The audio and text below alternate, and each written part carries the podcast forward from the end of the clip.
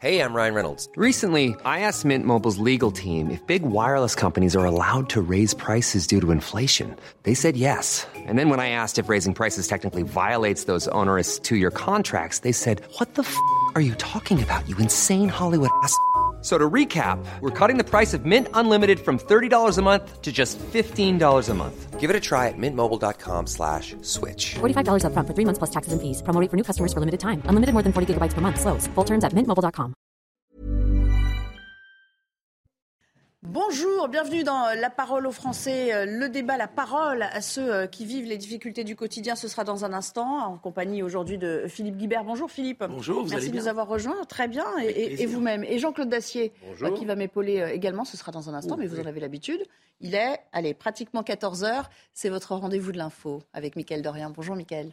Bonjour Nelly, bonjour à tous. Leur rencontre avec euh, la Première ministre n'aura duré qu'une petite heure. L'intersyndicale a sans surprise écourté la réunion de ce matin à Matignon, où se trouve actuellement Elodie Huchard du service politique euh, de CNews. Elodie, les échanges entre Elisabeth Borne et les syndicats n'ont pas été euh, très constructifs. Chacun campe sur ses positions. Oui, c'est peu de le dire que les échanges n'ont pas été euh, constructifs. Finalement, chacun a juste eu le temps de faire valoir son point de vue. D'abord, la première ministre pendant euh, une dizaine de minutes, ensuite les syndicats, les uns après les autres. D'un côté, les syndicats qui ont demandé tous la même chose, le retrait pur et simple de la réforme. Et surtout, on sait bien, ils ne sont pas d'accord et ne le seront pas pour un âge de départ à la retraite à 64 ans. De l'autre, la première ministre qui avait expliqué qu'elle ne retirerait pas son texte et qu'elle était là plutôt pour parler carrière longue, usure ou pénibilité. Alors forcément, vous l'avez dit, la réunion a très vite tourné court, un peu plus de 45 minutes de discussion et à l'issue, toujours le même son de cloche, les syndicats ne reviendront pas à la table des négociations tant que la réforme ne sera pas retirée.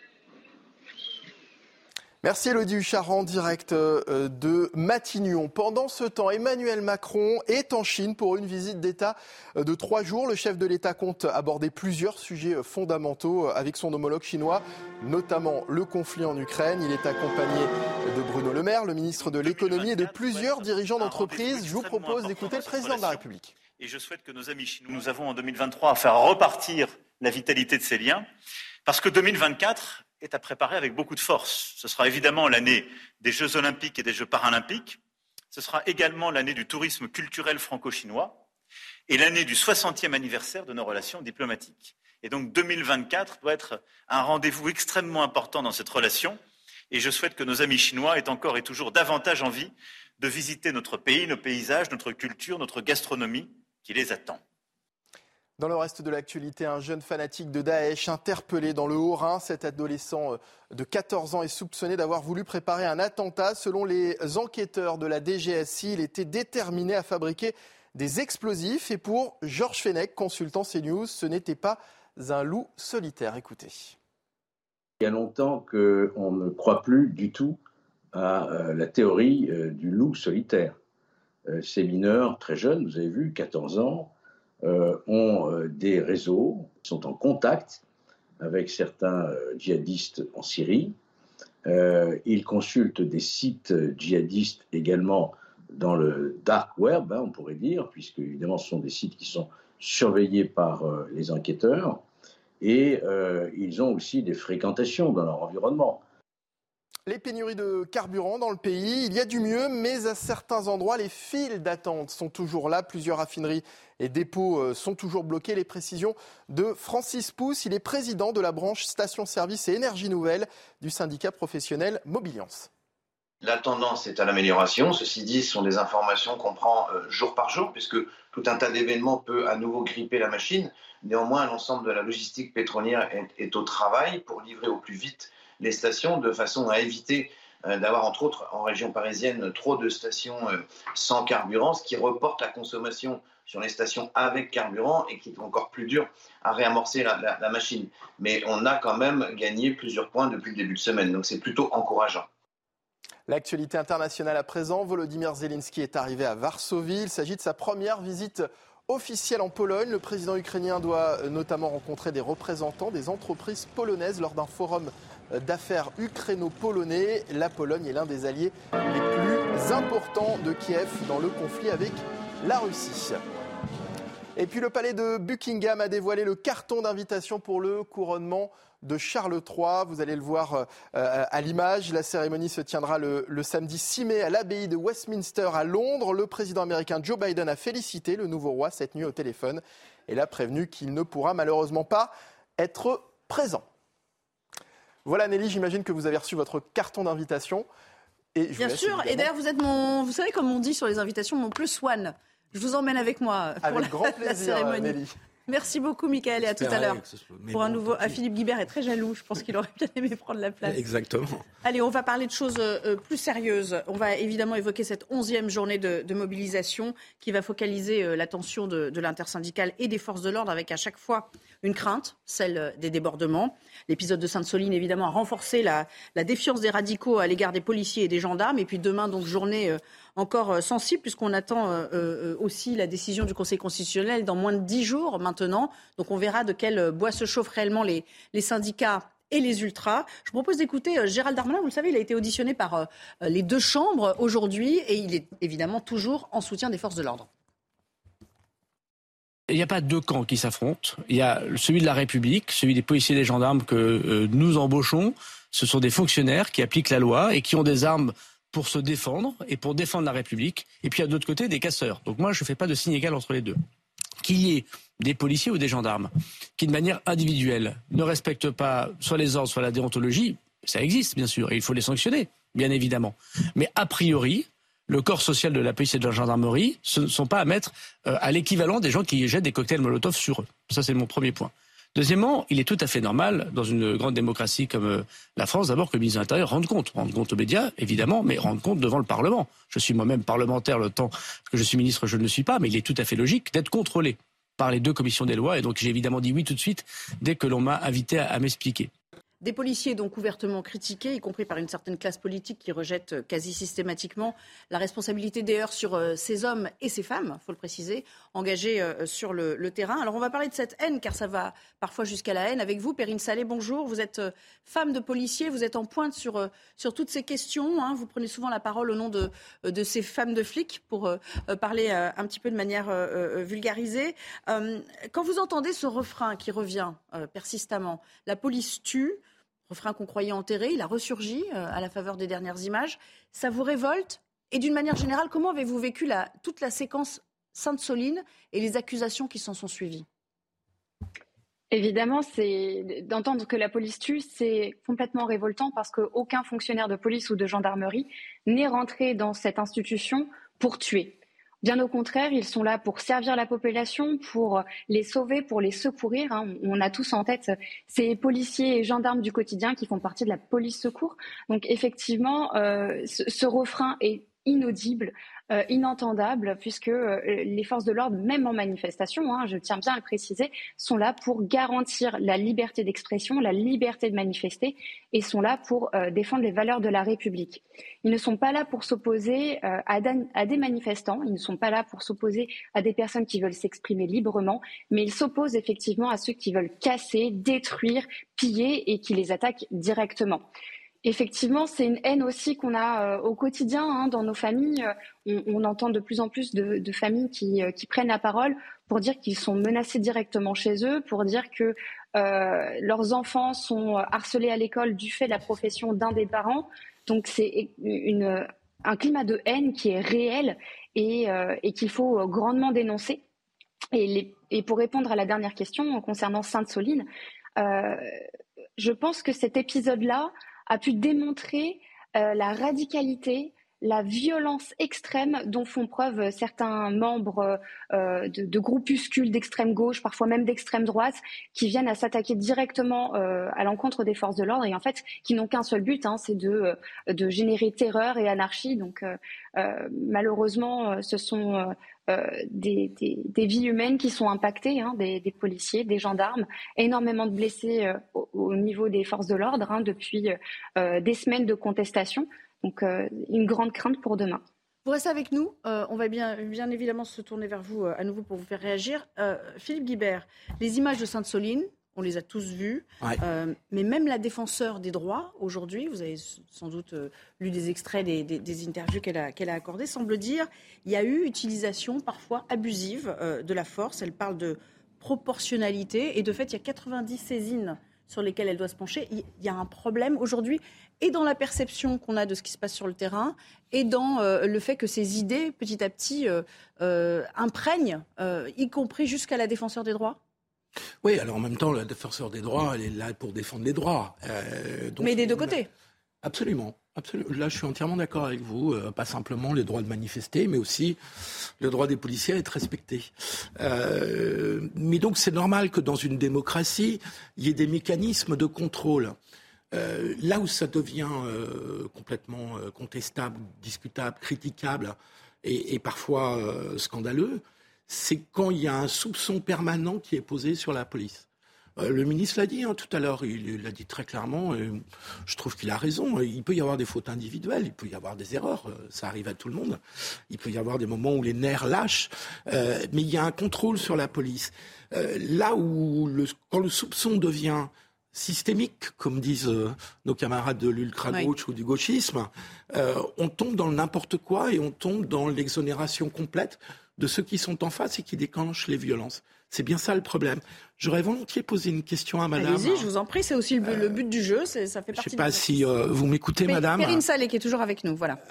Est-ce que vous sentez autour de vous, là je parle dans la société, dans les gens parmi, parmi lesquels vous vivez, est-ce que vous sentez que ce sentiment anti-police qu'on entend euh, beaucoup dans une partie du discours politique, est-ce que vous le retrouvez dans la société? Moi, j'ai le sentiment, mais je me trompe peut-être, que c'est un discours très minoritaire en réalité et qui est complètement décalé par rapport à la société. Je suis tout à fait d'accord avec vous. C'est un discours qui est très minoritaire. Par contre, ceux qui usent de ce discours euh, anti-flic euh, sont très violents. Donc ce discours minoritaire, il prend des proportions euh, extrêmement importantes, mais la majorité des gens qui, euh, nous côtoient, qui, échangent avec nous, euh, ont plutôt tendance à, être bienveillants et à poser des questions. Et c'est à ce moment-là qu'on se rend compte que le, plus gros du problème, c'est qu'il y a un manque de communication, un manque d'échange entre la population et la police, parce qu'il faut sans cesse faire de la pédagogie.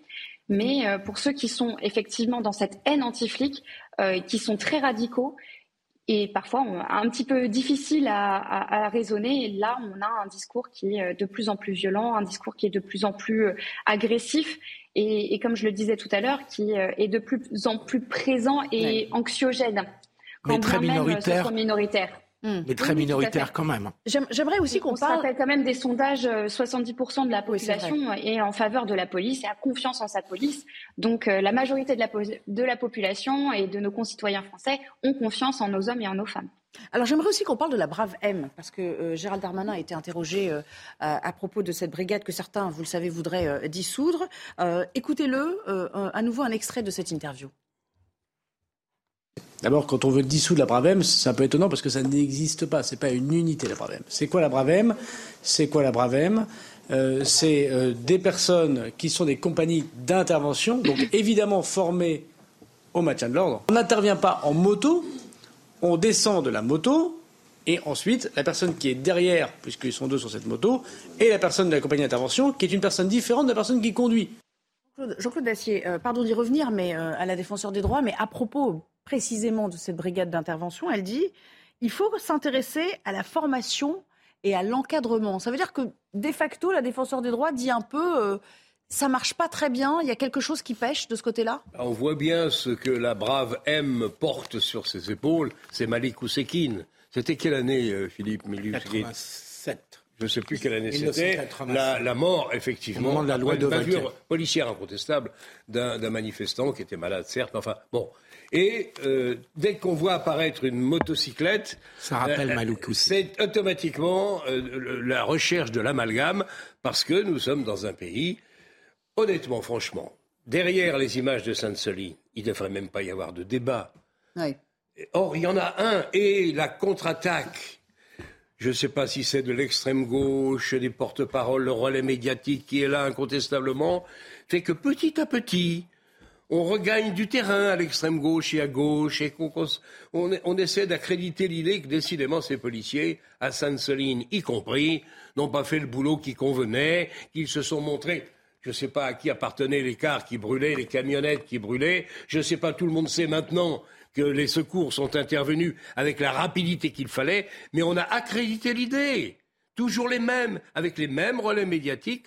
On a accrédité l'idée que les recours, que les, les, secours, pardon, avaient tardé parce qu'ils avaient été empêchés par les gendarmes. C'est complètement tombé aujourd'hui et on sait que ça n'a pas existé. Alors, mais c'est pour ça que ça n'a pas très bien marché. Mais oui, ça n'a pas très bien marché. Oui, mais quand même, commenter, commenter, calomnier, calomnier, il en reste toujours quelque chose. Ça finit par entrer dans certains esprits. Mais évidemment, quand euh, euh, moi, je, les, les, les, les bravem avec les motocyclettes et le gars qui est derrière, on a évité évidemment que l'affaire Malik Kusekin revienne d'actualité. C'est bien normal et c'est bien naturel. Et le gars descend, le, gars, le, le, le policier qui est derrière descend, et puis ça sert à quoi?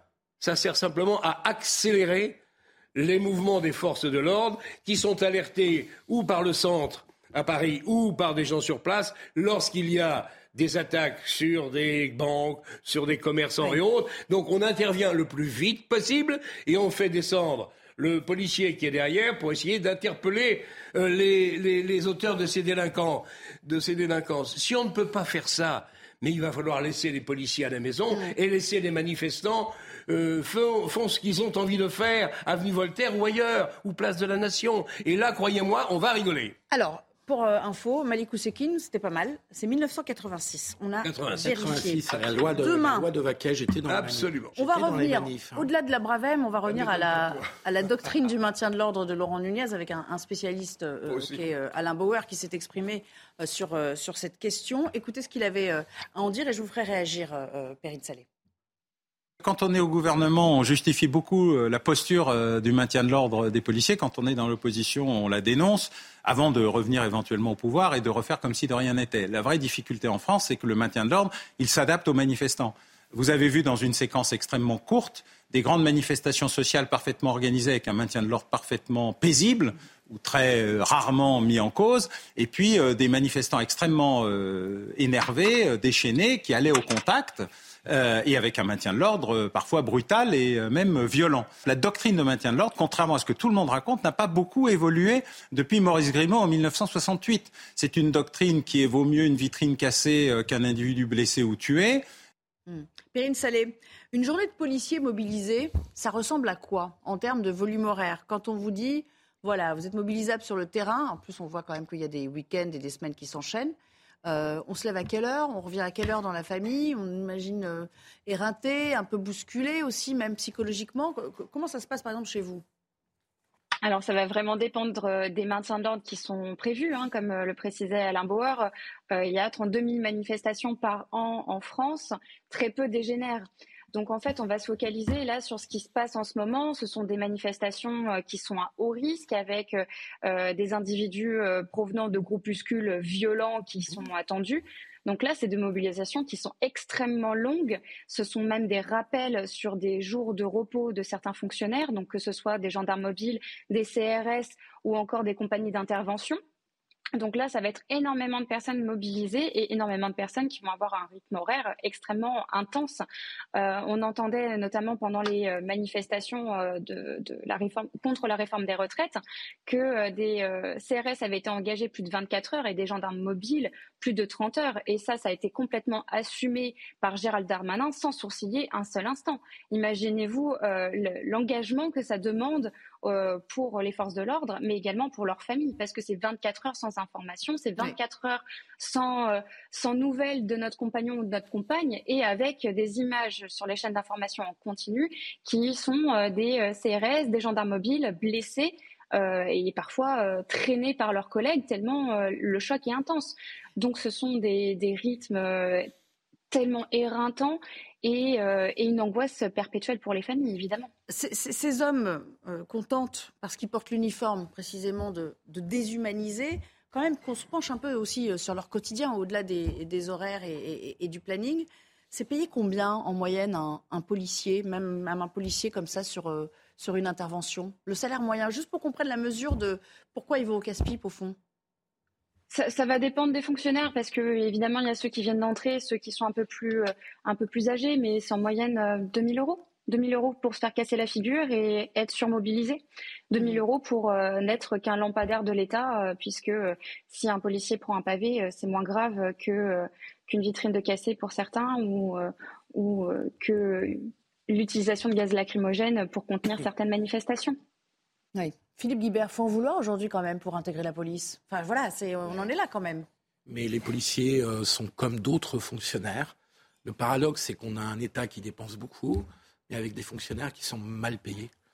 Et ce que Madame dit euh, des policiers, qui me paraît tout à fait euh, important, et 2000 euros, euh, j'imagine qu'il y a des évolutions de carrière, Madame, euh, quand, Bien quand, sûr. quand on passe 45, 50 ans. Oui, mais on pourrait aussi des- parler des heures sup non payées. Je suis sûre qu'elle aura quelque chose à dire là-dessus aussi Oui, après. je me Allez-y. souviens d'ailleurs, je me souviens d'ailleurs qu'au moment des Gilets jaunes, le ministre qui était à l'époque Castaner avait payé toutes les heures supplémentaires de façon à ce que la police Se calme un peu. se calme un petit peu et puisse remplir ses fonctions au moment des, Gilets jaunes. Mais on a des fonctionnaires qui sont mal payés. On parle là ici des policiers, on pourrait parler des, professeurs en début de carrière euh, au lycée ou au collège. Tout ça, le, policier, le juge, le, le- l'enseignant, ce sont les fonctions fondamentales de l'État. C'est ce qui permet à une société de tenir. C'est ça qui fait qu'il y a une autorité de l'État et qu'on sent que l'État existe.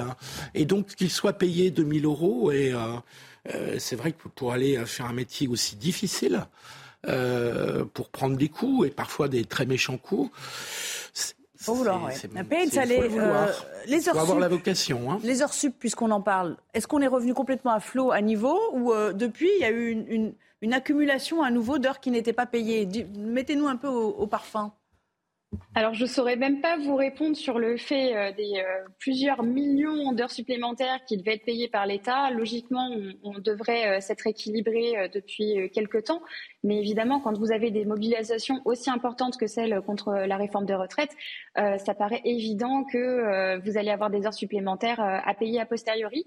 Il faut bien comprendre que ces heures supplémentaires, elles n'ont pas été seulement payées. hein. Il y a une partie qui a été payée, donc une prime, une- un salaire qui est re-rentré, mais ça a été également des repos qui ont été euh, récupérés. Donc c'est pas uniquement euh, une question d'heures supplémentaires payées. Mais pour, euh, pour les mouvements à venir, euh, étant Oui. donné qu'il y a des rappels, oui, il y aura des heures supplémentaires, Hum, évidemment. Jean- Jean-Claude, ça ressemble quand même à un sacerdoce hein, d'exercer ce métier aujourd'hui. On n'y est certes pas obligé, mais euh, d'être flic ou d'être fonctionnaire. Mais c'est vrai qu'on est, on est entré dans, un- dans l'heure de vérité. C'est-à-dire qu'on voit maintenant depuis un an, deux ans, trois ans, cinq ans, que toute la fonction publique est en train d'imploser sous des formes diverses et variées. Mais on ne peut pas tout faire. Moi, je suis d'accord avec vous. 2000 euros pour un, euh, pour, un, euh, pour un homme des forces de l'ordre ou pour un instituteur débutant ou autre. J'ai oublié les, soignants. d'ailleurs à moins que cela. Oui. Euh, c'est certes pas énorme. Mais je vais reprendre la formule du président de la République, heureuse ou malheureuse, on donne 800 milliards de notre produit intérieur brut par an à ce qu'on appelle le social, retraite comprise. Oui. Les retraites des fonctionnaires, ça coûte 30 milliards par an au budget de l'État. Oui. Donc, faut quand même savoir ce que l'on veut. Le président de la République a eu un mot, une phrase malheureuse en disant euh, un pognon de dingue. C'est un pognon de dingue. Il avait évidemment raison sur le fond. Maintenant, faut choisir.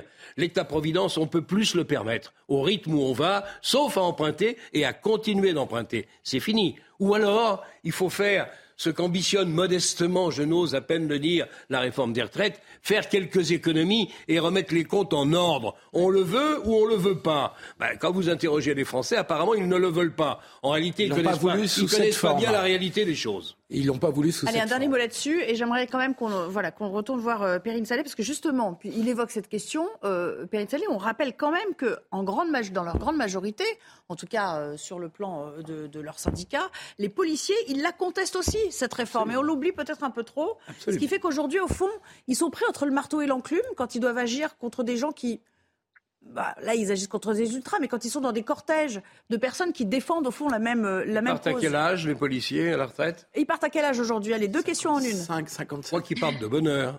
C'est peut-être justifié. Alors hein. effectivement, ça va être à peu près euh, 50, 55 ans. Ça va dépendre euh, des- encore une fois des fonctionnaires et de leur entrée euh, euh, dans la fonction publique, voilà. bien évidemment. Mais euh, vous doutez bien que être un fonctionnaire de police à plus de 55 ans et aller courir derrière un délinquant, ça demande une autre mobilisation. Il y a aussi euh, un risque et une pénibilité du travail qui est indéniable dans cette profession-là.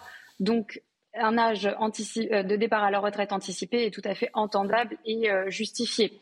Après, en ce qui concerne du coup J'ai oublié la deuxième question. Non, mais c'était là, la question, c'était comment ils, se sentent finalement entre ah la revendication à eux et le fait de devoir faire régner l'ordre dans les manifs. C'est un peu compliqué peut-être. On a remarqué euh, que les syndicats de police sont mobilisés depuis le début euh, des manifestations contre euh, la réforme des retraites.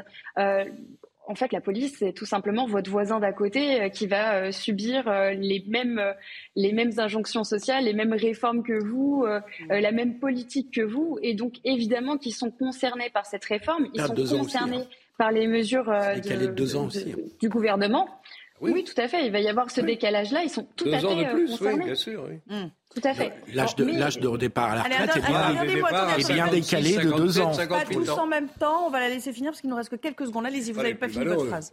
Et justement, ce qui, ce qui pose problème durant ces manifestations, c'est que euh, les manifestants qui, eux, viennent euh, manifester paisiblement se retrouvent face à euh, des forces de l'ordre qui sont là pour contenir des mouvements violents et qui ne comprennent pas, absolument pas, que ces forces de l'ordre soient là pour garantir leur sécurité et non pas pour s'opposer à eux. C'est pour ça qu'il y a cette image euh, de police presque politique qui garantirait le gouvernement. Non, ils garantissent bien euh, les règles de la République et euh, l'ordre public. Merci beaucoup, Perrine Salé, d'avoir répondu à nos questions. On vous souhaite à, vous. à, tous une manifestation des plus paisibles, bien évidemment, demain. On s'interrompt quelques secondes et puis on vient pour parler de ce qui s'est passé à la fois à Marseille avec ces fusillades en série, mais également des fusillades qui interviennent à Rennes, tout près d'une école, au point que les parents d'élèves se sont fortement mobilisés. À tout à l'heure. La parole aux Français de retour. Évidemment, nous reprendrons euh, le débat juste après un rappel des principaux titres de l'actualité en compagnie de Somaya Labidi aujourd'hui. Bonjour Somaya. L'Arc de Triomphe a été fermé au public pendant une heure environ.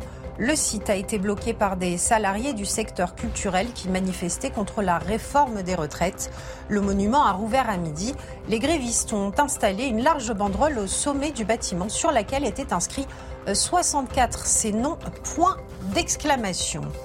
Et à la veille du 11e jour de contestation contre la réforme des retraites, Gérald Darmanin a dévoilé le dispositif de sécurité dans un tweet.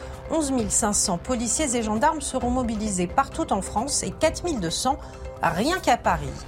Et puis Silvio Berlusconi hospitalisé en soins intensifs pour un problème cardiaque. Arrivé dans la matinée dans un hôpital de Rome, l'état de l'ex-chef du gouvernement italien serait stable actuellement. L'homme de 86 ans a multiplié les séjours à l'hôpital ces derniers temps. Merci beaucoup. Alors, on a beaucoup parlé évidemment de ces trois fusillades mortelles à, Marseille dans le courant du week-end et qui fait monter le bilan à 14 morts pour la seule année euh, 2023, en tout cas ce, ce, pan d'année qui a été euh, entamé. On parle de ces trafiquants qui meurent dans les règlements de compte. On parle moins des victimes collatérales que ces victimes, euh, pardon, que ces tirs peuvent entraîner. Euh, au milieu des quartiers sensibles, vous êtes bien placé pour le savoir. On trouve aussi des, écoles, hein, puisque vous êtes enseignant, Philippe Guibert, qui sont la, trajectoire parfois de ces, de ces tirs croisés. C'est ce qui s'est passé à Rennes hier matin. Les parents d'élèves de l'école de Tréguin ont bloqué euh, pendant une heure l'accès à l'établissement pour euh, précisément dénoncer cette insécurité. Ils en appellent aujourd'hui à l'État. Michael Chaillot pour le reportage. Le blocage était symbolique devant l'école primaire de la rue de Tréguin. Organisé par les parents avec l'appui solidaire des enseignants, une petite heure pour dire stop à la violence dans le quartier Maurepas de Rennes. J'ai appris qu'il y a une extrusion il y a quelques semaines dans l'école, donc il y a une courte poursuite entre un dealer et comment s'appelle euh, et un policier dans l'école même. On a un petit peu peur pour nos enfants et tout ça. On n'est pas vraiment tranquille. Ma petite fille, elle aimerait, enfin, mais sa mère aimerait autant qu'elle habite ailleurs, hein, parce que. Le 28 mars dernier, sur fond de trafic de stupéfiants, deux hommes étaient tués par arme à feu sous les arcades de ce centre commercial à 300 mètres de l'école. 16 balles de 9 mm ont été retrouvés selon le procureur de Rennes. Il s'agit en tout état de cause pour la ville de Rennes de faits d'une gravité rarement atteinte qui vient acter, si cela devait se confirmer, une aggravation de la situation. J'ai vu s'exprimer l'inquiétude très légitime des parents d'élèves de l'école de Tréguin.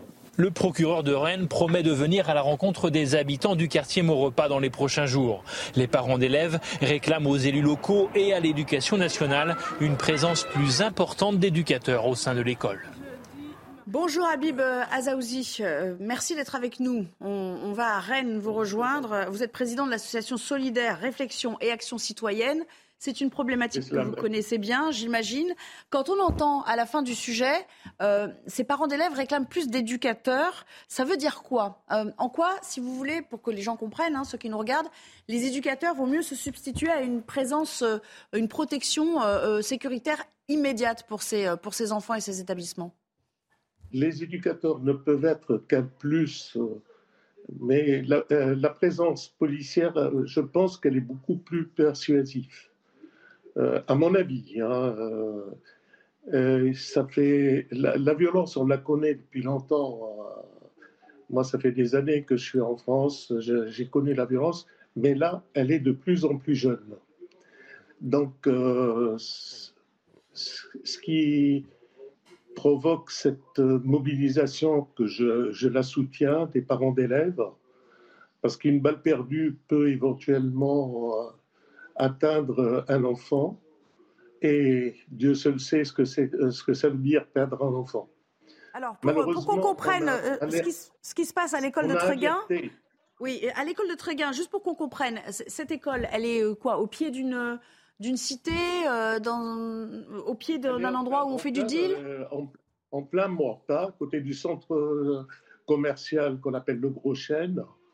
Euh, et euh, euh, elle est en plein centre du quartier.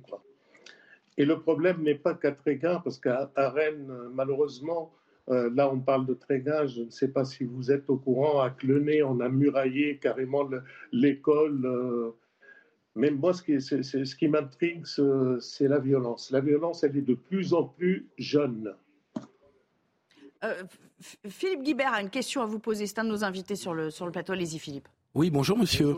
Cette violence que vous constatez, que vous constatez croissante, vous l'attribuez à quoi En tout cas, dans le à Rennes, ou voire dans le quartier dont on parle, c'est les trafics de drogue, c'est une intégration mal maîtrisée de, po- de populations qui ont du mal à s'intégrer, c'est peut-être d'autres facteurs? Quelle est la, la cause selon vous?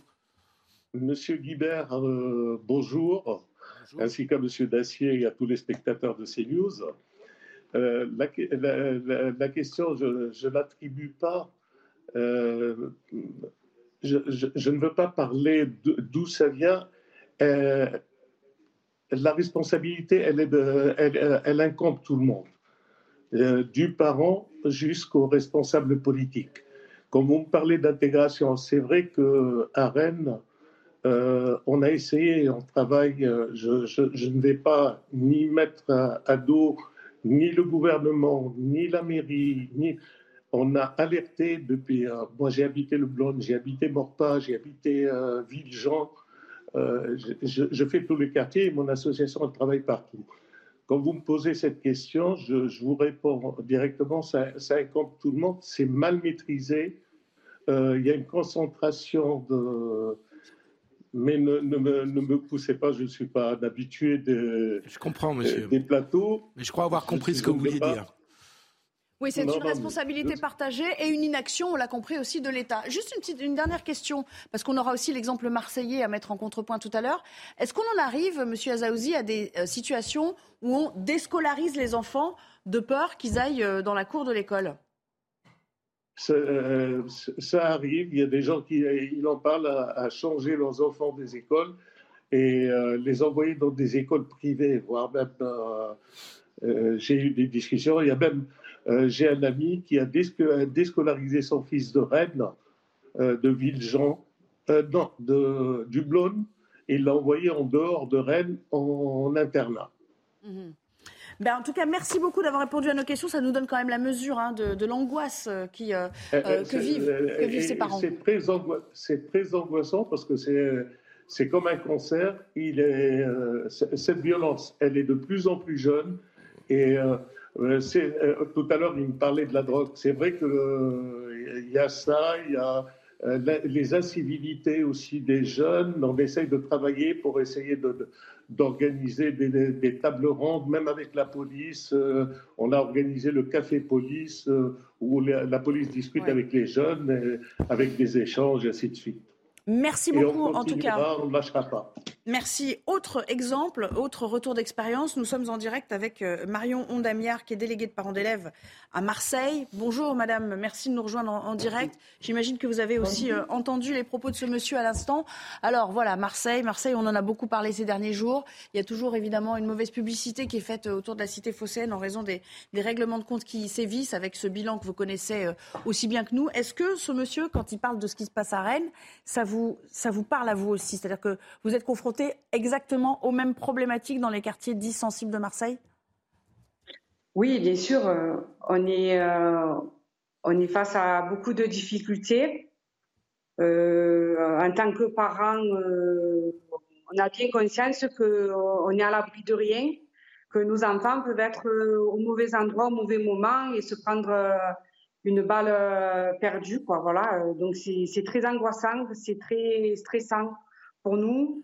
Euh, naturellement, on est endeuillé par ce qui s'est passé ce week-end et endeuillé à la fois très en colère parce que en fait on concentre dans les quartiers nord de Marseille toutes les difficultés de la société. Voilà, il y a un manque, manque de, moyens pour les services publics, pour l'éducation nationale, pour les associations, euh, pour la protection de la jeunesse, euh, voilà, euh, l'éducation nationale, voilà. Alors j'ai deux questions vous Vous, vous, habitez dans, vous habitez dans quel arrondissement euh, marseillais? Et est-ce qu'il y a des protections d'établissements Est-ce qu'il y a des rondes policières là où les enfants euh, transitent le matin? Ça dépend, il faut, ça dépend si la- les forces de l'ordre ont été alertées ou pas. Quand on les alerte, ils viennent, mais sinon, euh, en temps normal, non. En fait, il n'y a pas assez d'effectifs, hein, Oui, tout simplement. C'est bien ça, c'est bien ça le drame. Jean-Claude, vous connaissez bien Marseille. Jean-Claude Bon. Dacier, je ne vais pas vous le présenter, madame, vous êtes marseillaise. Il a une question à vous poser. Non, je, je partage évidemment l'an- l'angoisse, euh, euh, la, la crainte de toutes les familles qui ont leurs enfants dans des établissements scolaires où il peut se passer des choses.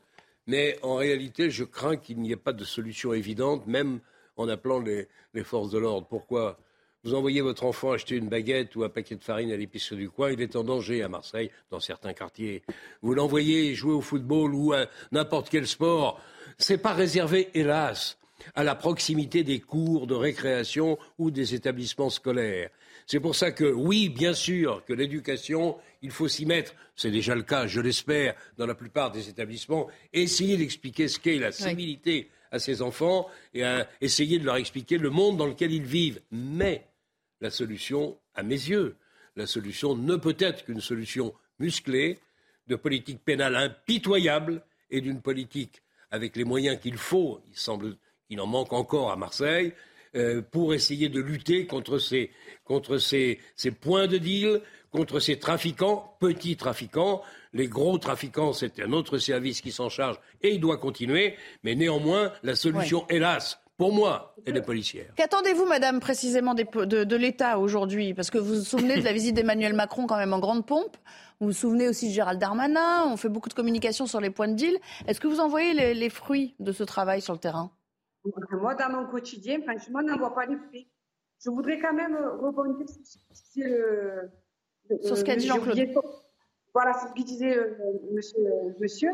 Et puis, la, la réponse ne peut pas être que pénale. Je suis d'accord avec ça. Ni euh, sécuritaire. Il faut d'abord que toutes les institutions se mettent autour de la essayer ensemble de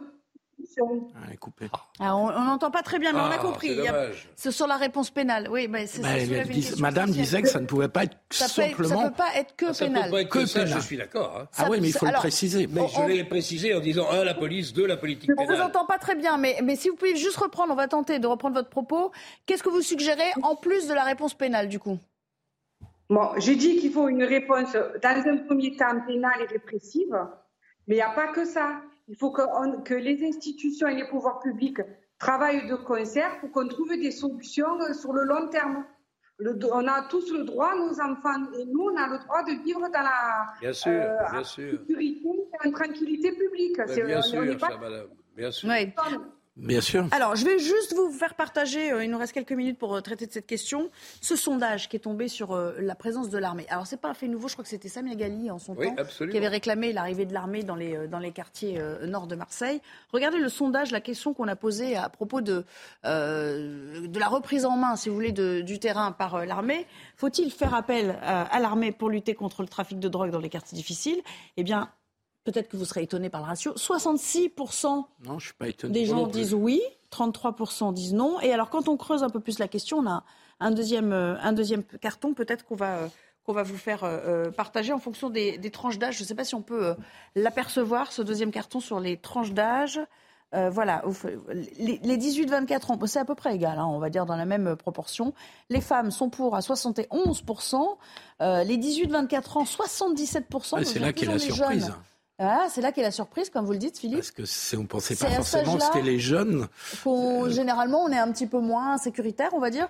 Et puis les CSP, euh, moins. Bon, enfin, Les cadres- ouvriers, les Les employés. cadres, 72%. Alors, petite euh, réponse rapide des uns et des autres. Euh, Madame Marion euh, Ondamia, oui ou non? Ou alors ça va créer le chaos, un chaos supplémentaire? Non, moi je suis contre. Je pense que c'est les services publics qui doivent reprendre la main dans nos quartiers. Parce que c'est la République, c'est l'égalité de, de tous. euh, Voilà. Les services publics garantissent l'égalité des citoyens. Et voilà, ça a le mérite d'être clair. Philippe Guibert.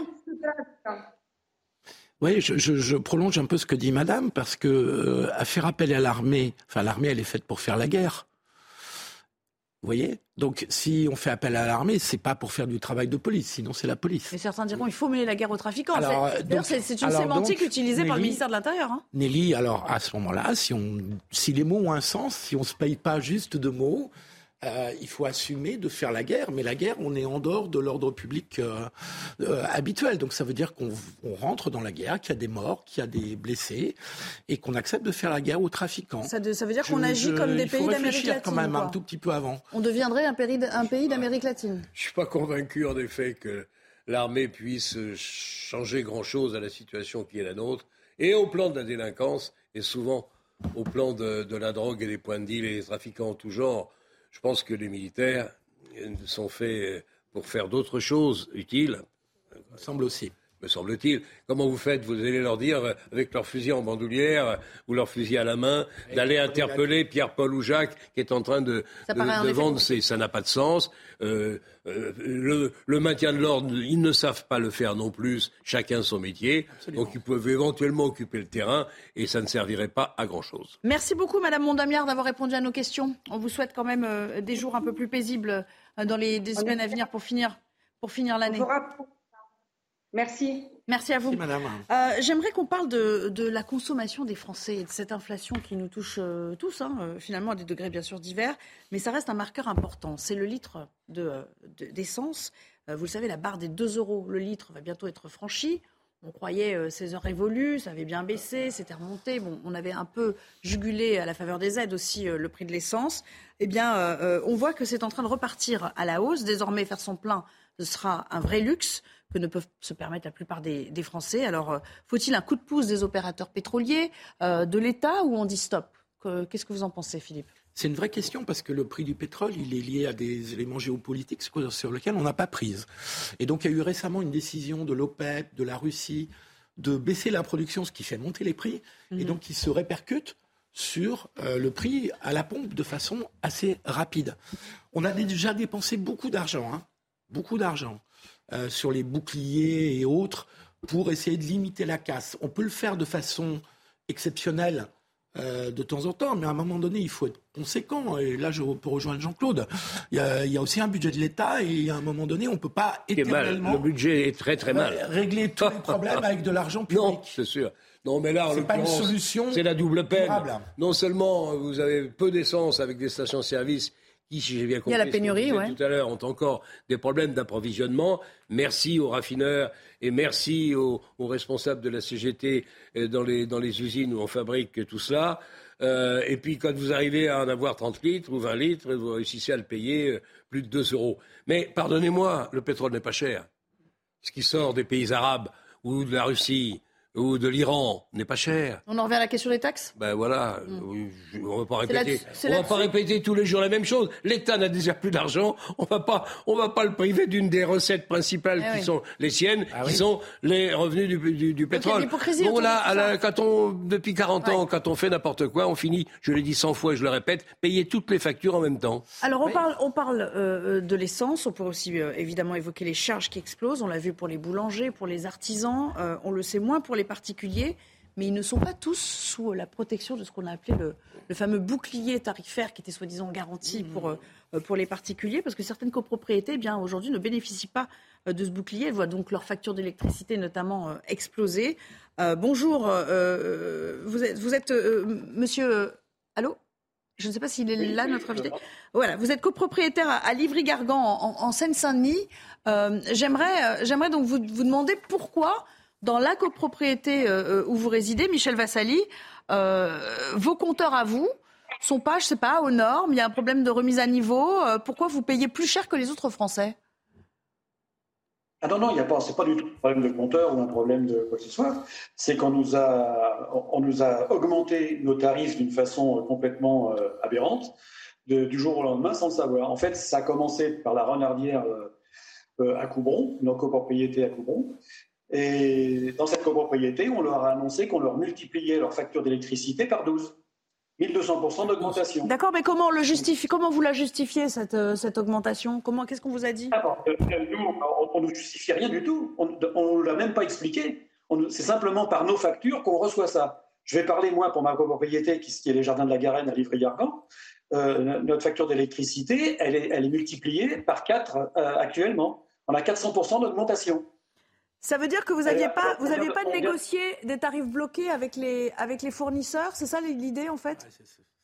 Ah non, non, non, on n'a rien pu négocier du tout. C'est, pas... Nous, on avait. En, euh, un- voilà, en fait, on nous considère comme des PMI, PME parce que dans notre copropriété, on nous délivre une puissance. euh, la puissance délivrée est supérieure à 36 kVA. Et on nous considère comme une entité unique. Or, en fait, on n'est pas une entité unique. On nous, on nous délivre cette puissance pour 30 appartements, ou 33 appartements en l'occurrence dans ma, dans, dans ma résidence. D'accord. Donc, ce qui veut dire que si on ramène notre puissance, c'est-à-dire les 325 kV ampères qu'on nous, délivre, ramenés à chaque appartement, on est inférieur à 10 kV ampères. Eh oui, je comprends, je comprends. On vous applique des critères, monsieur On ce vous cas-là, applique on des veut nous considérer comme une entreprise. Voilà, c'est Ouais. ça. Est-ce que vous avez des recours possibles? Qu'est-ce que vous pouvez changer euh, euh, enfin, Qu'est-ce que vous pouvez faire pour euh, changer cet état de fait? Il n'y a rien à faire en gros aujourd'hui C'est ça que vous nous dites? Ah ben, si, si, on, est, on, est, on, est, euh, on est allé voir notre maire, on est allé voir notre député, euh, Monsieur Le Gavre, qui, qui d'ailleurs s'est investi énormément, qui a posé ces questions-là au gouvernement, qui a, qui a même euh, au niveau du Parlement, qui a posé ces questions-là. Mais on nous dit oui, bon bah, et c'est alors au départ, on nous avait dit oui, il y a un trou dans la raquette. Euh, les copropriétés, on n'avait pas pensé à elles. En fait, les, les décrets qui avaient été faits, avec les applications et les formules qui ont été pondues, je dis bien pondues parce qu'elles sont incompréhensibles. D'ailleurs, on a, on Ouais. une personne d'une copropriété qui a téléphoné chez Engie pour savoir comment on pouvait euh, comprendre cette formule, mais même eux, même eux ne la comprennent pas. Ils ne savent pas comment l'appliquer pour le moment. Enfin, voilà. Donc, vous voyez, c'est, c'est- c'est- c'est- voilà où on en est.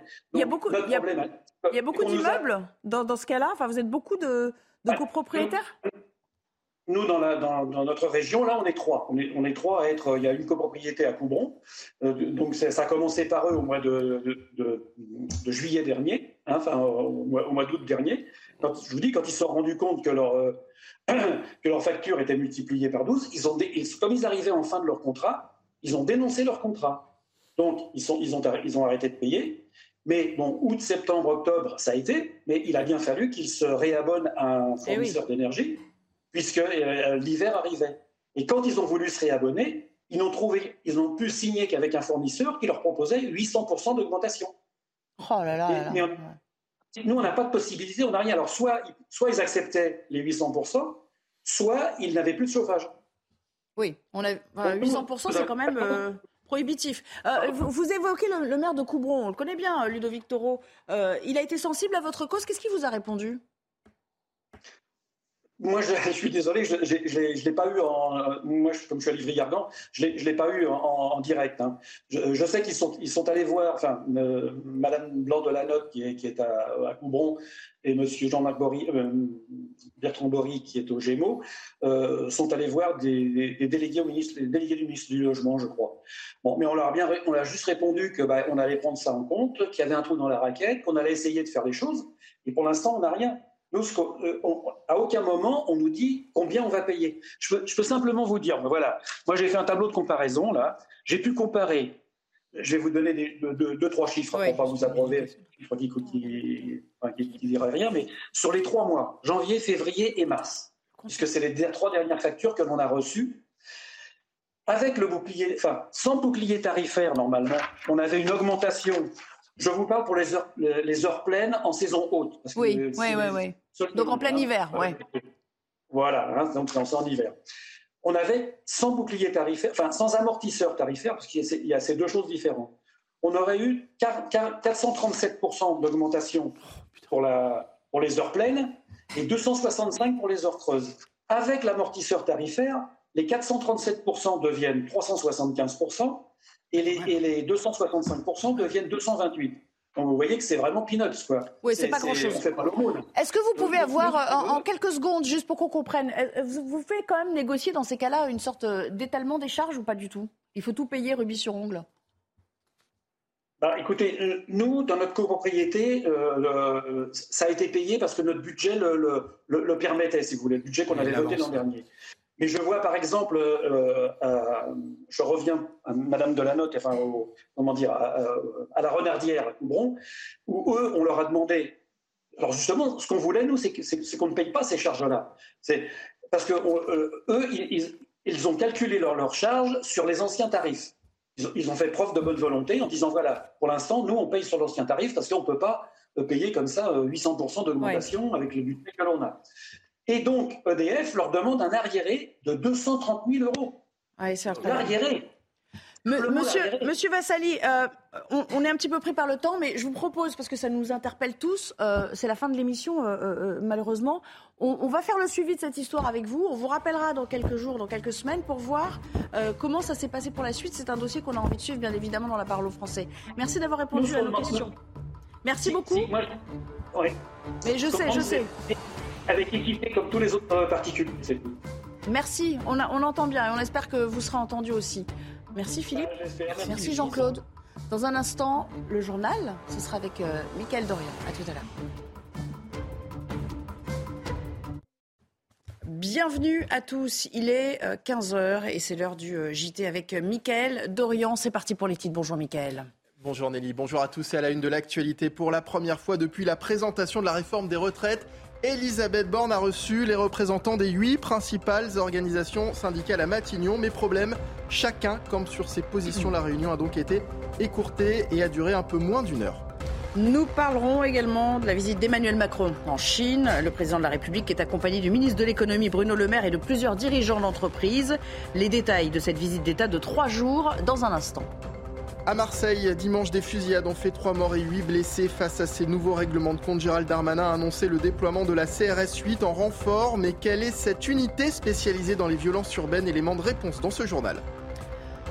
Enfin, s'il y a du mieux, force est de constater que les files d'attente sont toujours là dans les stations-service. Plusieurs raffineries et dépôts sont toujours bloqués. En tête des régions les plus touchées, on trouve l'île de France, où le sans-plomb se fait de plus en plus rare ces dernières heures. Pour l'inter-syndical, la rencontre avec Elisabeth Borne est tout simplement un échec. On en parle avec Elodie Huchard du service politique de CNews. Elodie, bonjour, vous êtes à Matignon où la Première ministre a, comme prévu, reçu les syndicats, mais la réunion a clairement été écourtée.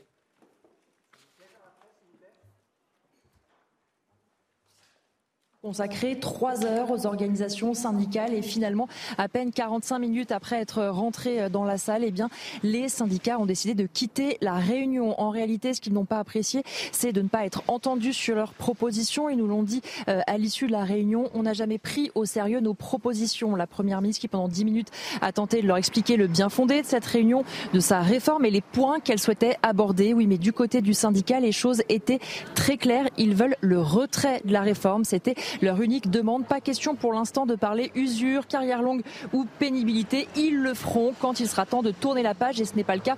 Pour l'instant, on a vu des syndicats très déterminés hein, à l'issue de la réunion. Tous parlent d'une grave crise démocratique et appellent plus que jamais à la mobilisation dans les rues demain.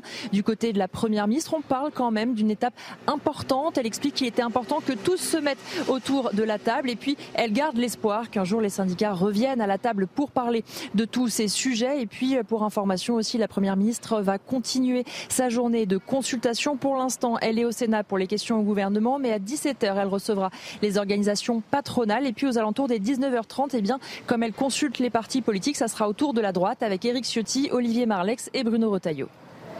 Elodie Huchard, je rappelle qu'on vous retrouvera d'ailleurs dans 90 minutes euh, info euh, euh, tout à l'heure. Les syndicats que vous évoquiez, dans leurs mots, on va les écouter camper sur leur position. Nous avons choisi de mettre fin à cette réunion inutile dès lors que la Première ministre nous a indiqué qu'elle continuerait à gouverner contre le pays. Nous avons trouvé face à nous un gouvernement radicalisé, obtus et déconnecté. Nous lui avons une fois de plus redit combien sa réforme est, aussi injuste que brutale. Injuste parce qu'elle aggrave les inégalités déjà présentes dans le système actuel. Brutale parce qu'aucune urgence, pas même comptable, ne justifiait d'aller ainsi au pas de course et d'escamoter la consultation des partenaires sociaux. On est en train de vivre une grave crise démocratique et on avait une crise sociale qui se transforme en crise démocratique. Mais je crois que personne ne peut être surpris des positions euh, des, des organisations syndicales. Nous l'avons dit dès le départ. Pendant ce temps, Emmanuel Macron est en Chine pour une visite d'État de trois jours. Le président de la République prévoit d'aborder avec son homologue chinois plusieurs sujets sensibles comme le conflit en Ukraine. Il est accompagné du ministre de l'économie Bruno Le Maire et de plusieurs dirigeants d'entreprises. Les détails de Maxime Lavandier. Ce sont les premiers pas d'Emmanuel Macron sur le sol chinois depuis 4 ans. Un déplacement de 3 jours pour relancer des relations économiques et commerciales entre les deux pays, après 3 années marquées par la pandémie et la fermeture des frontières chinoises. Pour ce faire, le président est accompagné d'une importante délégation culturelle et économique, entre autres l'artiste Jean-Michel Jarre, le réalisateur Jean-Jacques Hano et le patron du zoo de Beauval, Rodolphe Delors. La délégation économique, elle, comprend une cinquantaine de représentants de grandes entreprises françaises où l'accès au marché chinois sera au cœur des discussions. Mais ce déplacement présidentiel aura surtout une dimension diplomatique. La guerre menée par la Russie en Ukraine a profondément atteint l'ordre international. La Chine, précisément forte de sa relation étroite avec la Russie, encore réaffirmée ces derniers jours, peut jouer un rôle majeur. Le défi qui est le nôtre, c'est en quelque sorte de ne pas pousser bloc à bloc et en quelque sorte de ne pas déjà écrire l'histoire en considérant que cette guerre viendrait euh, rejouer des logiques stratégiques déjà écrites. Je crois le contraire. Que ce soit économique ou diplomatique, la population chinoise espère un rapprochement entre les deux pays. J'espère que la Chine et la France approfondiront leurs échanges et leur coopération. J'espère que nous pourrons faire progresser la paix, la culture et la technologie dans le monde. Au cours de la réforme et de l'ouverture de la Chine, nous avons également beaucoup appris de la France. Nous pensons donc que le développement des relations entre la Chine et la France est une très bonne chose pour le développement de la Chine et pour le peuple chinois. Avec cette visite d'État, Emmanuel Macron souhaite donc une reconnexion à tous les niveaux tout en évitant de brusquer Pékin, qui voit d'un mauvais œil toute ingérence dans ses affaires intérieures. Bonjour Harold Iman, on va évidemment revenir avec vous à cette question euh, centrale qu'est euh, la guerre en Ukraine. Euh, Emmanuel Macron semble penser que la Chine a une influence non négligeable sur Vladimir Poutine, mais a-t-il raison de le croire? Alors oui, parce que Vladimir Poutine a accueilli Xi Jinping à Moscou le mois dernier, et maintenant c'est Emmanuel Macron qui est accueilli à Pékin. Donc c'est évident, Xi Jinping devient la puissance diplomatique centrale dans la guerre en Ukraine. Emmanuel Macron voudrait que Xi avance son initiative de paix avec la Russie. Hein. ils ont produit ça. C'est un texte très flou qui ne condamne même pas la Russie, l'agresseur, mais qui a un mérite. Ça écarte l'arme nucléaire de la guerre. Donc ça serait déjà ça la Chine populaire n'est momentanément plus le grand rival stratégique des Européens. On a fait un pas en arrière. Il faut que Xi Jinping parle à certains Occidentaux, et la France se prête à ce rôle avec la Commission euh, européenne, avec Ursula von der Leyen, qui est également présente à Pékin, puisque Xi Jinping et Joe Biden président des États-Unis, ne peuvent pas se parler de cette manière. Il y a trop d'hostilité qui sort de Washington. Alors, est-ce que tout cela peut fonctionner? Est-ce que la stratégie indo-pacifique de la France, qui est un peu celle de l'Union européenne, va être affaiblie? Tout ce qui est, ce qui est sûr, c'est que Xi Jinping sort de tout ceci crédibilisé. Merci beaucoup, Harold Iman. Dans le reste de l'actualité, euh, Michael est, plus près de nous d'ailleurs. Oui, à Marseille, Nelly, dimanche, des fusillades ont fait trois morts et huit blessés. Face à ce nouveau règlement de compte, Gérald Darmanin a annoncé le déploiement de la CRS 8 en renfort spécialisée dans les violences urbaines. Elle est composée d'environ 200 policiers. Stéphanie Rouquet et Adrien Spiteri ont suivi une unité. À peine arrivé, la CRS 8 investit les quartiers nord de Marseille. Première étape dans la cité de Félix Piat, à la recherche de produits stupéfiants. Chaque local est inspecté. On en contrôle en bas, c'est pour ça. Une présence qui rassure les habitants du quartier, excédés par les trafics. Euh, on aimerait bien tous les jours comme ça. Parce qu'on n'en peut plus, franchement, on n'en peut plus. Vous comprenez, c'est la jungle. Deuxième étape, à quelques kilomètres de la, la cité Bassins. Sur place, le trafic de drogue est un secret de polichinelle. Les prix sont affichés sur les murs. À l'aide de chiens, la CRS 8 continue ses recherches. Une personne sera interpellée. Dernière étape, à la cité de la Paternelle, épicentre d'une lutte de territoire entre deux clans. Cet habitant raconte. Eh, c'est la guerre, madame, hein. c'est la guerre des réseaux. Ah, c'est la guerre, ça tue, ça vient, ça tire, ça se taille, pour rien. Ici, les moindres recoins sont utilisés pour cacher les produits illicites. Les plaques d'égout, ça va être, euh, ça va être dans, les halls d'immeubles, ça va être. Ça, va, ça dépend de l'environnement. Ici, il y a des pierres, ça va être sous des pierres. Euh. La CRS 8 se dit satisfaite de la soirée. Plusieurs barricades ont été retirées dans les points de deal et plusieurs personnes interpellées. On va continuer à parler euh, sécurité. Gérald Darmanin était auditionné aujourd'hui euh, par les deux chambres, donc à l'Assemblée nationale et, au Sénat. Il s'est expliqué sur l'emploi de la force, à la fois par les policiers, dont il a le périmètre, les gendarmes également, dans les manifestations contre la réforme des retraites. Bonjour Noémie Schulz. Quel a été son message en substance? Oui, Gérald Darmanin, il s'est livré à deux reprises au même exercice. devant les députés, il a été un peu chahuté, moins devant les sénateurs, mais effectivement, deux interventions pour un même message. Euh, les manifestations des derniers mois se sont très bien passées jusqu'au moment, a-t-il dit, où l'ultra-gauche a infiltré le mouvement. Ce ne sont pas les manifestations qui posent problème, ce sont les guérillas urbaines ou encore l'ultra-gauche prend en otage le mouvement. Voilà ce qu'il a martelé euh, ce matin. De la même manière, a-t-il dit, le problème de Sainte-Soline, euh, c'est la présence très importante de l'ultra-gauche. Il a rappelé les chiffres. 200 personnes radicalisées et suivies par les services de renseignement étaient présentes sur place sur un total de 1000 manifestants qui étaient venus uniquement chercher euh, l'affrontement. Gérald Darmanin, d'ailleurs, il s'inquiète euh, pour l'avenir, euh, avec 42 projets en France qui ont été identifiés par les services de renseignement comme pouvant donner des contestations violentes. 17 de ces projets pourraient entraîner une radicalisation aussi violente qu'à Sainte-Soline. Il a cité par exemple l'exemple de l'autoroute Toulouse-Castres qui pourrait cristalliser à l'avenir des, nouvelles, une, une contestation très violente.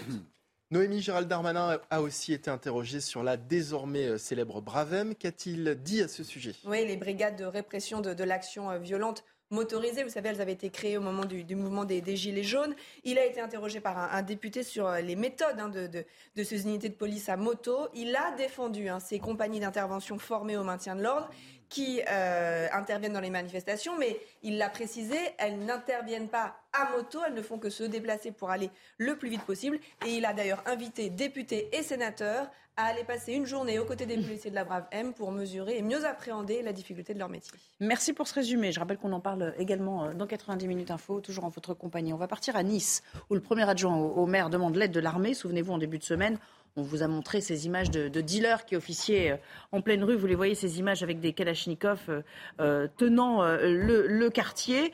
face à cette situation, Anthony Boré demande donc à Gérald Darmanin de taper vite et fort face au trafic de drogue. Alors faut-il justement faire appel à l'armée pour lutter? C'est la question posée dans notre tout dernier sondage CNews. Et regardez, la réponse, eh bien la réponse est oui pour 66% des Français. Dans l'actualité également, la situation à présent dans les stations-service en France. Il y a du mieux, mais à certains endroits, les files d'attente sont, toujours là. Plusieurs raffineries et dépôts sont toujours bloquées et une station sur dix dans le pays est actuellement privée d'au moins un carburant en tête des régions les plus touchées. L'île de France, où le sans-plomb se fait de plus en plus rare. Yael Benamou. Ces derniers jours, les automobilistes franciliens doivent s'armer de patience pour trouver de l'essence. Ça fait dix jours que je cherche euh, ben, du 95 et je ne trouvais pas. Il y avait du gasoil partout. Et là, ici, les Moulineaux, je viens de faire trois stations-service et c'est la troisième que j'ai trouvé de l'essence. Depuis hier, la situation s'améliore, mais elle reste très compliquée dans les stations-service d'Île-de-France. Dans le Val-de-Marne, 44% des stations-service étaient en pénurie d'essence et ou de diesel, 40,9% de pénurie dans l'Essonne, enfin, plus de 30% à Paris. Le département le plus touché est toutefois l'Indre-et-Loire, avec 45,3% des stations en pénurie d'au moins un des carburants. Selon le syndicat des entreprises pétrolières, cette situation est liée à la peur de manquer de kérosène dans les aéroports parisiens il y a une dizaine de jours. À cela s'ajoutent les grèves. D'après le ministère de la Transition énergétique, des réquisitions de grévistes sont en cours pour pallier la situation, notamment à la raffinerie Total Énergie de Gonfreville-Lorcher, la plus grande de France. L'objectif approvisionner en priorité l'île de France et le centre Val-de-Loire à l'approche du week-end de Pâques et des vacances scolaires. Et sans transition, la chronique écho, Eric de Rilmaten.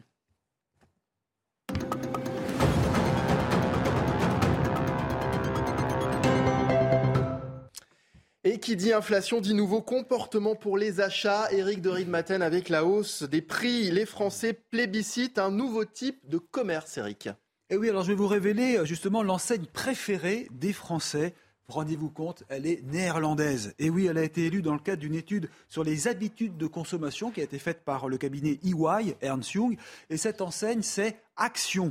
Euh, en fait, elle a lancé un concept très simple, c'est le retour du bazar, avec des prix très bas moins de 1 euro. Alors il n'y a pas que du 1 euro ou moins d'un euro, il y a d'autres prix, mais ça marche incroyablement. C'est le discount. Et c'est en fait tout ce qui concerne la vie quotidienne, hein, les articles de sport, le bricolage, l'hygiène, la beauté, le jardinage. Il y a déjà 700 magasins en France, donc Action, et puis aussi des magasins en ligne. Et cette enseigne se trouve maintenant devant Decathlon et Leroy Merlin en termes d'affect, c'est-à-dire euh, quand on demande aux Français quelle est leur enseigne préférée. Alors derrière tout cela, effectivement, il y a l'inflation, euh, celle qui vide le porte-monnaie au quotidien, et du coup, le prix, c'est le critère numéro un. On en a beaucoup parlé hein, avec l'alimentaire.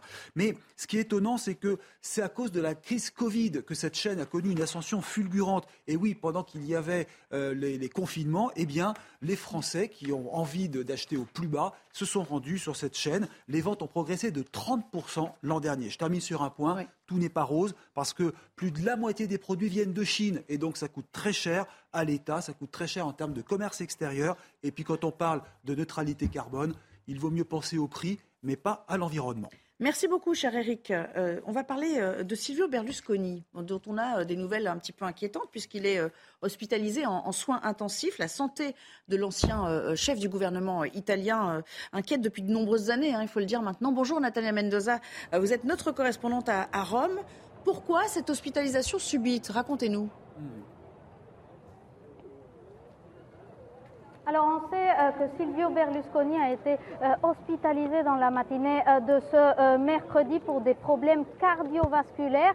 selon l'agence de presse italienne ANSA, Silvio Berlusconi se trouve en ce moment à l'hôpital San Raffaele de Milan, au nord de la péninsule. C'est le même hôpital dans lequel il avait été admis la semaine dernière officiellement pour des contrôles, des examens de contrôle. À 86 ans, la, la santé de Berlusconi est fragile en avril 2021, il avait été hospitalisé pendant plus de trois semaines pour euh, traiter euh, des séquelles euh, du coronavirus, le Covid qu'il a contracté en 2020. Les dernières informations de la part de personnes proches à Berlusconi indiquent qu'il a également des difficultés respiratoires et que son état de santé pour l'instant reste stable. Évidemment, vous pouvez l'imaginer, le monde de la politique italienne retient son souffle en ce moment dans la attente euh, de nouvelles euh, sur l'état de santé de l'ancien chef de gouvernement italien à la tête de Forza Italia, un des euh, partis d'ailleurs qui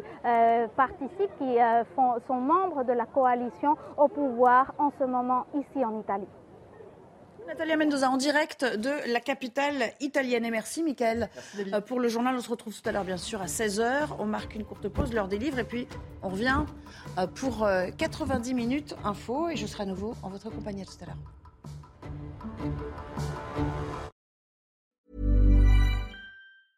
Even when we're on a budget, we still deserve nice things. Quince is a place to scoop up stunning high-end goods for 50 to 80% less than similar brands. They have buttery soft cashmere sweaters starting at $50, luxurious Italian leather bags, and so much more. Plus, Quince only works with factories that use safe, ethical, and responsible manufacturing. Get the high-end goods you'll love without the high price tag with Quince. Go to quince.com/style for free shipping and 365-day returns.